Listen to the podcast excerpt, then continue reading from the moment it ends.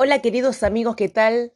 Tengan todos muy buenos días, muy buenas tardes, muy buenas noches, depende de cuándo estés escuchando esto.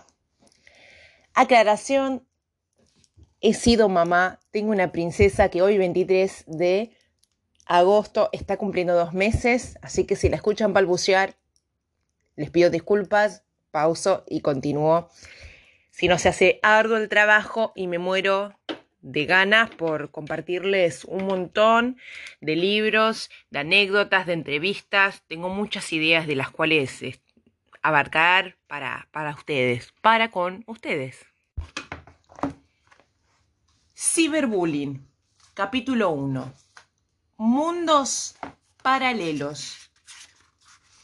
Mundo real versus mundo virtual. Proponerme escribir sobre temas relacionados con Internet me abre un mundo gigante y en cierto modo inabarcable.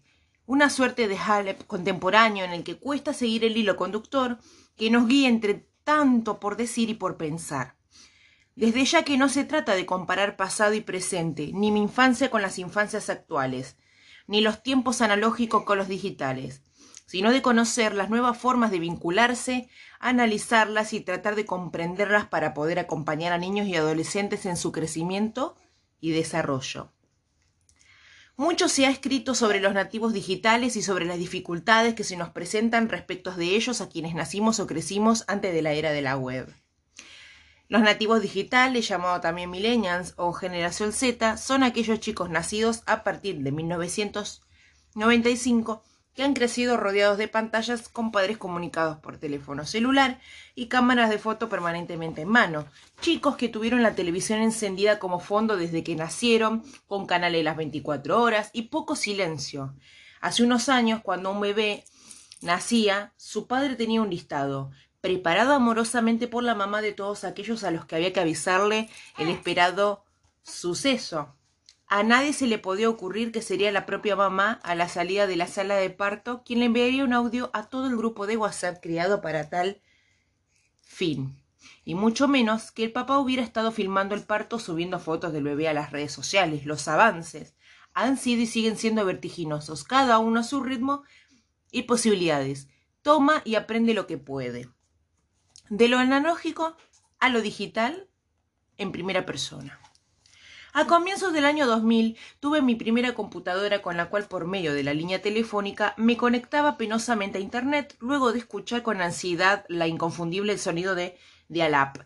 Conocí entonces diferentes salas de chat a las que me volqué con entusiasmo y curiosidad. Así descubrí que había de ellas, en ellas, mucha gente de todo el mundo que buscaba establecer muchas eh, conversaciones con otros y procuraba que estos otros estuvieran bien cerca, es decir, que los señores de México preferían hablar con las señoras de México y los Buenos Aires con las de Buenos Aires. En ese momento eso me sorprendió muchísimo, porque lo que yo imaginaba, a priori, era que el chat serviría para armar redes, conocer gente de todo el mundo.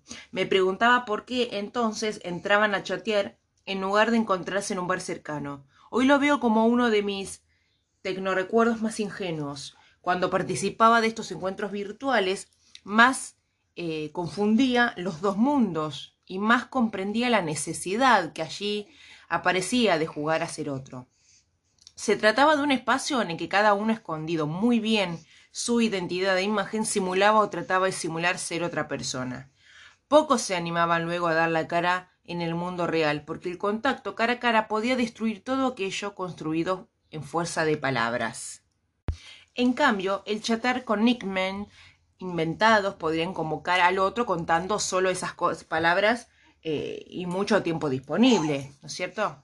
Las salas de chat se hicieron cada vez más populares, al mismo tiempo que se difundían noticias de gente que se enamoraba, se casaba, era feliz, habiéndose conocido de ese modo.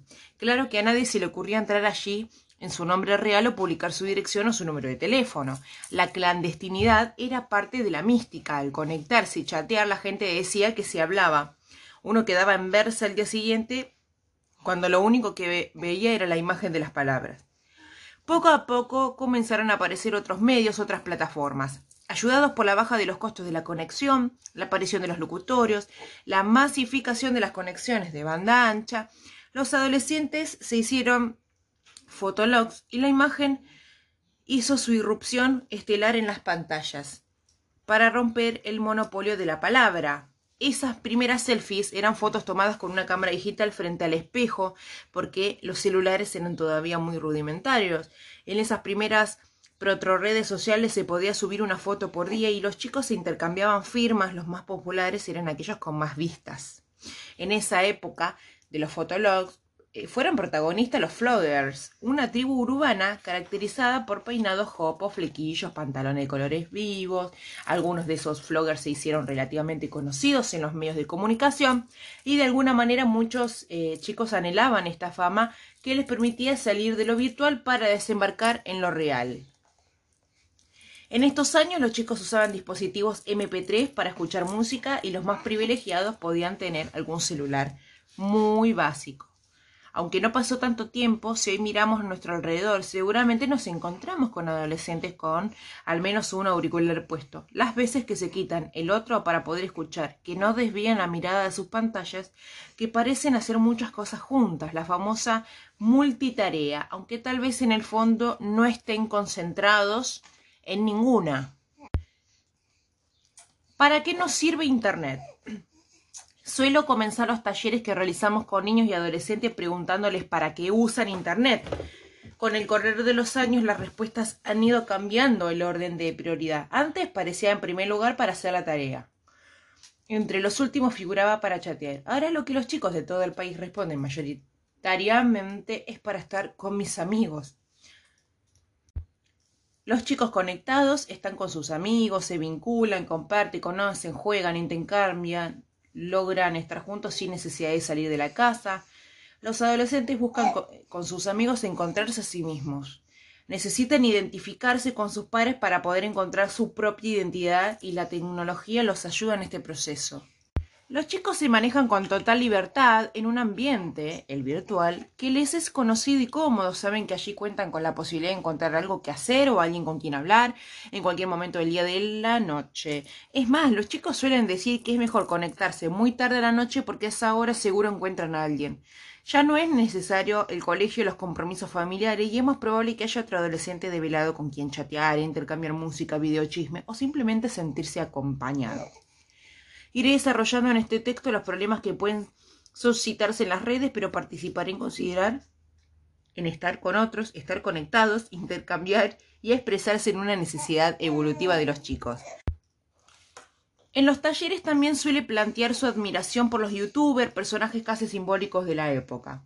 Se tratan de jóvenes que alcanzan una enorme popularidad al compartir en YouTube videos de ellos mismos hablando, mostrando cómo juegan online, cantando o hasta relatando una receta de cocina.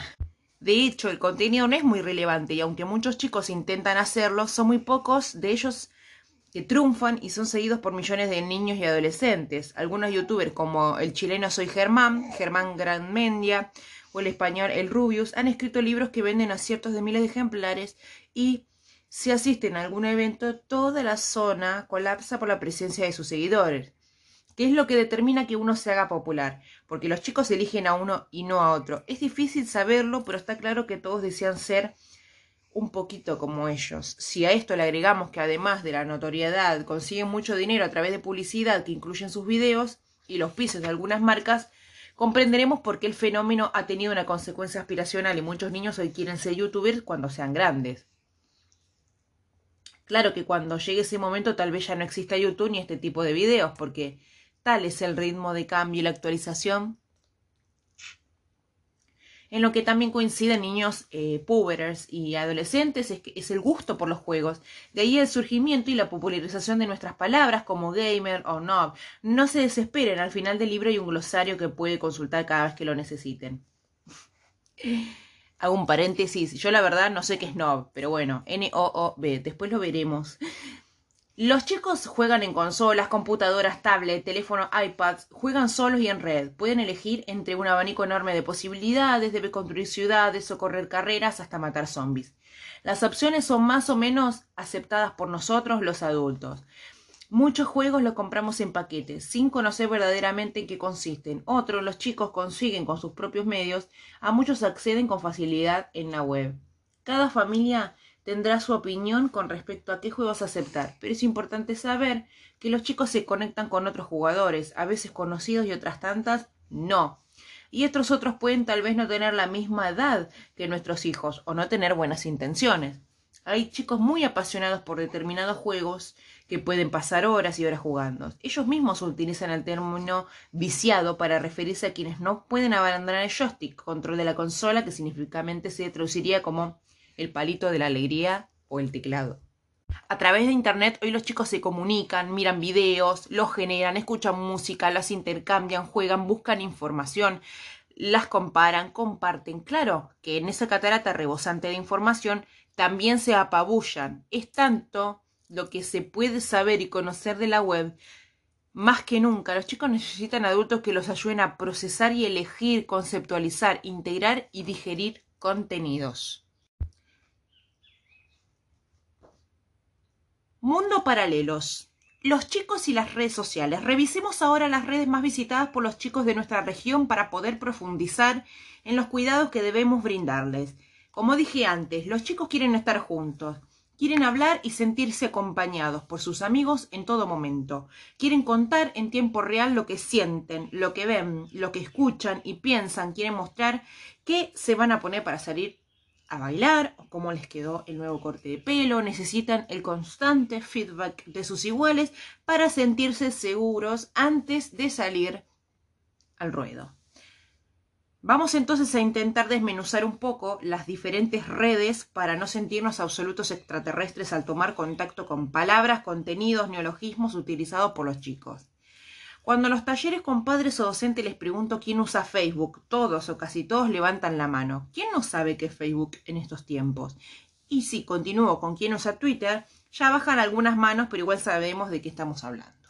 Con WhatsApp retomamos la seguridad y nuevamente todas las manos levantadas. Así sigo hasta que ante el... Ah, ¿Quién usa Snapchat? Quedan dos o tres manos levantadas de las maestras o madres jóvenes, claro, precisamente ahí donde no estamos, eh, digamos, están los chicos. Los adolescentes necesitan estar juntos, pero a la vez estar solos, no con la mamá, la tía o la abuela. Necesitan compartir códigos que nosotros, los adultos, no conozcamos. Necesitamos complicidades y espacios para ellos. El día que invadamos Snapchat, habrá migrado hacia otra parte y eso está bien. Lo que debemos pensar es qué herramientas les ofrecimos antes como para que puedan elegir cuidarse a sí mismos, cuidar a los otros en estos espacios donde se movían solos. Como les enseñamos hasta dónde se puede llegar, cómo y cuándo pedir ayuda, qué exponer, qué preservar, cuándo retirarse, a dónde entrar. Y eso es lo más difícil. Facebook fue la primera red social que impactó fuertemente en los adolescentes. Luego de los fotoblogs que ya mencioné, los blogs parecidos a los diarios personales de antaño, la red MySpace y algunas otras plataformas de nicho, Facebook se presentó como una oportunidad muy simple para interactuar, generar contenidos, compartir imágenes, video y música. Rápidamente, pubers y adolescentes colmaron esta red social ante la mirada perpleja de sus familias. Al ofrecer también la posibilidad de jugar Invitaba a los más chiquitos a querer tener un perfil, viendo a sus hermanos mayormente alimentando a su pet o cultivando zapallos en Farmville, si es que así se pronuncia. Así, casi sin darnos cuenta, en Facebook llegamos a estar casi todos para compartir fotos y comentarios de nuestra familia, de nuestra casa, de nuestras fiestas y acontecimientos cotidianos. Opinamos sobre cualquier tema, felicitamos a todos, festejamos nacimientos, lamentamos los problemas de quienes nunca conocimos, nos aconjonamos por el fallecimiento de actores, escritores y próceres. Es como una plaza de otros tiempos en la cual todos los vecinos se acercaban para ponerse al día e intercambiar sus mercancías. Pensemos ahora en Twitter, una red social en la cual mediante frases cortas, máximo 140 caracteres, caracteres, uno dice lo que quiere. Aquí se busca tener seguidores, en Facebook en cambio tener amigos, y para conseguirlos hay que ser muy original, creativo, sintético, insistente. También hay que compartir, retuitear lo que dicen otros, hacerlo rápido, tener la primicia. El intercambio en forma de diálogo es menor y para aquel que no está muy entrenado, es imposible seguir una conversación. Es que no es para conversar, me diría un tuitero. Twitter permite que la gente se exprese se provoque, se defienda, construya su autoestima o todo lo contrario acorde a la cantidad de seguidores que posee. Los adolescentes utilizan Instagram para subir fotos y videos. Es una red social que permite usar filtros, agregar marcos, colores, efectos que embellecen la imagen. Los contenidos se pueden enviar por mensaje privado, compartir con algunos contactos o abrir todos. En Instagram la imagen es el mensaje y casi no hay palabras. Generalmente se usa enlazada con Facebook y Twitter, de manera que los contenidos también se publican automáticamente en estas plataformas. Las fotos se pueden guardar en dispositivo, teléfono, tablet, iPad y subirse cuando se desea. El WhatsApp es una aplicación de mensajería instantánea para teléfonos móviles inteligentes, smartphone, permite enviar texto, imágenes, audio y estar muy popularizada. Nos conecta con muchísima gente. Es gratuita, solo necesita disponer de conexión a internet y nos habilita también a conectarnos, conversar con nuestros afectos, aunque estemos a miles de kilómetros de distancia. Snapchat funciona de manera similar a Instagram y WhatsApp, pero incorpora una característica nueva que seduce y convoca muchísimo a los adolescentes. El carácter supuestamente efímero de las publicaciones. En efecto, así como vimos que en las otras redes los contenidos se guardan y se pueden reenviar, el Snapchat el usuario determina cuánto tiempo podrá ver la foto el receptor hasta un máximo de 10 segundos, luego de cuál se autoelimina. Ya veremos más adelante los riesgos de esta promesa que esta promesa genera. En Snapchat no es muy importante la calidad de la imagen, sino que se prioriza la rapidez, la espontaneidad, el mostrar pequeños momentos de la vida cotidiana que no son muy importantes como para dedicarles tiempo. Se incluyen textos brevísimos, decoraciones, stickers, y adornos. Una característica muy apreciada por los usuarios es la posibilidad de intercambiar las caras de manera automática cuando en una foto se retrasa más de una persona. Por su parte, YouTube es un sitio web, aunque de cierto modo podría ser considerado también una red social, que permite ver y subir videos gratuitamente. Allí se pueden encontrar clips musicales, películas, programas de televisión, conciertos, conferencias, todo aquello que pueda ser filmado, contado, explicado. No es exclusivo para profesionales y cualquier amateur lo puede utilizar a partir de su propio material. Como en la actualidad resulta muy fácil filmar y ser filmado con cualquier celular, tablet o computadora, los chicos se filman todo el tiempo, se muestran, se miran con las mejores o peores intenciones. En YouTube también se alojan muchos tutoriales que consideren en videos que enseñan algo de cómo coser un botón, cómo resolver una ecuación, cómo maquillar los ojos o construir explosivos. Por eso, si los chicos quieren saber algo, lo consultan en YouTube o en Google. Vale en este punto la aclaración de las redes sociales mutan permanentemente por razones de marketing e incorporan elementos que son exitosos en otras con el propósito de conservar a sus usuarios, seducir nuevos. Aquí solo me refiero al espíritu general de cada plataforma, porque no se trata de un tratado sobre Internet ni una comparación a fondo entre las diferentes redes. Solo quiero transmitir algunas pistas, bases y códigos para que sepamos de qué hablamos cuando hablamos de los chicos y sus vínculos a través de las redes sociales y eh, sobre todo cuáles son los riesgos a los que se exponen. A partir de ahí, pensar también ¿Qué uso hacemos nosotros de las mismas posibilidades? Todo tiene riesgo. Hasta aquí repasamos rápidamente la potencialidad de todo este universo digital, pero seguramente comenzamos a intuir algunos riesgos. ¿Cuándo, cómo y con quién permitimos que nuestros hijos accedan a dispositivos tan poderosos como cuándo y en qué contexto ofrecemos una tablet o un celular a un niño? Si bien desarrollaré en profundidad este punto en otro capítulo, puedo resumir los mayores riesgos en dos.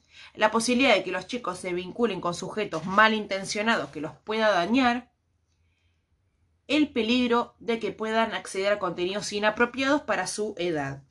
Es común ver en madres, padres, abuelos maravillados ante los niñitos de 18 meses que manejan tablets sin dificultad. Los pequeños buscan, tocan, abren, cierran ventanas, desplazan sus delitos por pantallas luminosas y atractivas, con sonidos, colores que los convocan y no les oponen resistencia alguna. Los mayores les ofrecen estos dispositivos sorprendidos por la inteligencia de, las criaturas, convencidos muchas veces de que así serán adultos exitosos, porque se trata de la herramienta del futuro. Cuanto más temprano accedan, más desarrollarán sus aptitudes. Además, como beneficio adicional, los chiquititos están entretenidos con la pantalla, no molestan, mientras parpadean fascinados por Peppa Pig o Marama. De ahí en más, Bienvenidos al mundo digital. A pasos agigantados y con una velocidad siempre mayor a la nuestra, los chicos sabrán programar nuestra televisión, chatear con parentes lejanos, escuchar sus canciones favoritas, sacarse selfies, subirlas y compartir todo lo que esté en su alcance. No estoy ajena a este mundo tecno y entiendo los desafíos y las contradicciones que nos plantean a los adultos. Hace unos días le pedí a mi sobrinito de cuatro años que me mandara mensajitos de voz porque lo extraño nos vemos poco y él suele usar el teléfono de su mamá para enviarme dibujitos vía WhatsApp. A lo que me respondió, mejor te mando audios. ¿Quién no se enternece con estas respuestas? ¿Quién no ha subido fotos de los logros de sus hijos inflando el pecho de orgullo? No intento bajar línea, juzgar o imponer. Me propongo compartir experiencias y caminos de reflexión para ayudar a que los chicos se puedan cuidar, para que confiemos en ellos, seamos los más coherentes que nos sea posible. Se trata de hacer un uso responsable de la tecnología, como rezan los titulares y las propuestas bien intencionadas, claro que sí. El problema es definir qué es uso, qué es responsable, qué es sensato a cada edad, cuando reflexionamos y decidimos al respecto de lo que ofrecemos a los chicos. El famoso todo lo tienen.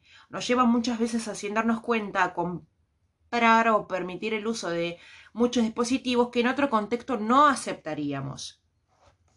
El uso responsable implica eh, pensar antes de actuar, decidir lo más libremente posible qué es mejor para uno, no dejarse arrastrar por el qué estás pensando de Facebook, elegir los propios contactos, conocer los riesgos de dar acceso a la propia vida a la gente, poder postergar la acción, poder desconectarse, ser consciente de que todo aquello que se hace en las redes queda guardado allí, y queda guardado aunque luego querramos eliminarlo. También implica saber que desde el momento en que una cámara fotográfica ingresa en una relación, allí hay otro ojo que mira. La foto es de alguna manera la invitación a que otro de alguna vez pueda mirar. Uso responsable es decidir en cada contexto preservándonos y respetándonos. No me refiero con esto solo a aspectos de sexualidad o intimidad, sino también a aquellos que ponen en riesgo la supervivencia. ¿Es razonable caminar en medio de una multitud mirando fijo al celular para escribir un mensaje? ¿Y bajar una escalera lentamente frenando cientos de personas porque quiero contestar un WhatsApp? Ni hablar de andar en bicicleta con auriculares y chateando. A menudo parece que no tuviéramos claro el verdadero significado de la responsabilidad. Pero aunque estoy escribiendo principalmente sobre jóvenes, la cuestión nos involucra también a los adultos que, por ejemplo, suelen chatear mientras conducen un auto. Por eso, uso responsable también, a mi entender, deja un rato el teléfono celular para recibir a los chicos que llegan a casa, que salen de colegio, guardarlo en la cartera para macar a nuestro pequeñito en la plaza, postergar una respuesta si estamos en el cine o bajar el volumen en un restaurante. En este sentido, y dado que nos gusta mucho definir las nuevas tecnosituaciones, circula últimamente un nuevo mm, término, el Pubin. No sé si se pronuncia así, ¿eh? Pubin. Dicho de manera sencilla, se refiere a prestarle más atención al celular que a las personas de carne y hueso que están con nosotros. Nos, no sacar los ojos del móvil, ignorar a nuestros amigos cercanos para atender urgentemente a, a aquellos lejanos, si es que la presencia material significa cercanía. Creo que tenemos que hablar con los jóvenes de estas cosas, de los usos y los abusos que cometen ellos y de aquellos que cometemos nosotros. Incluirnos como parte de este lío, de esta falta de respuesta, esta necesidad imperiosa de distraernos y evadirnos, preguntarnos juntos cómo nos gustaría estar, cuáles son los modos más amorosos de convivir, incluyendo la tecnología. No sé si encontraremos todas las respuestas, pero seguro habremos retomado al menos un poco la costumbre de conversar entre nosotros. Queridos amigos, nos vemos en el siguiente capítulo número 2, nuevas formas de comunicación. Espero que te haya gustado.